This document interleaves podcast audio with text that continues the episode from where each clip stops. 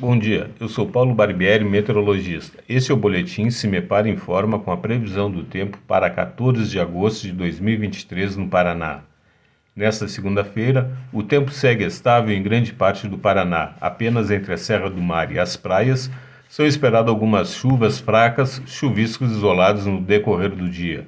Entre as regiões leste e os campos gerais, ainda haverá presença de nuvens, mas o sol aparece em alguns momentos.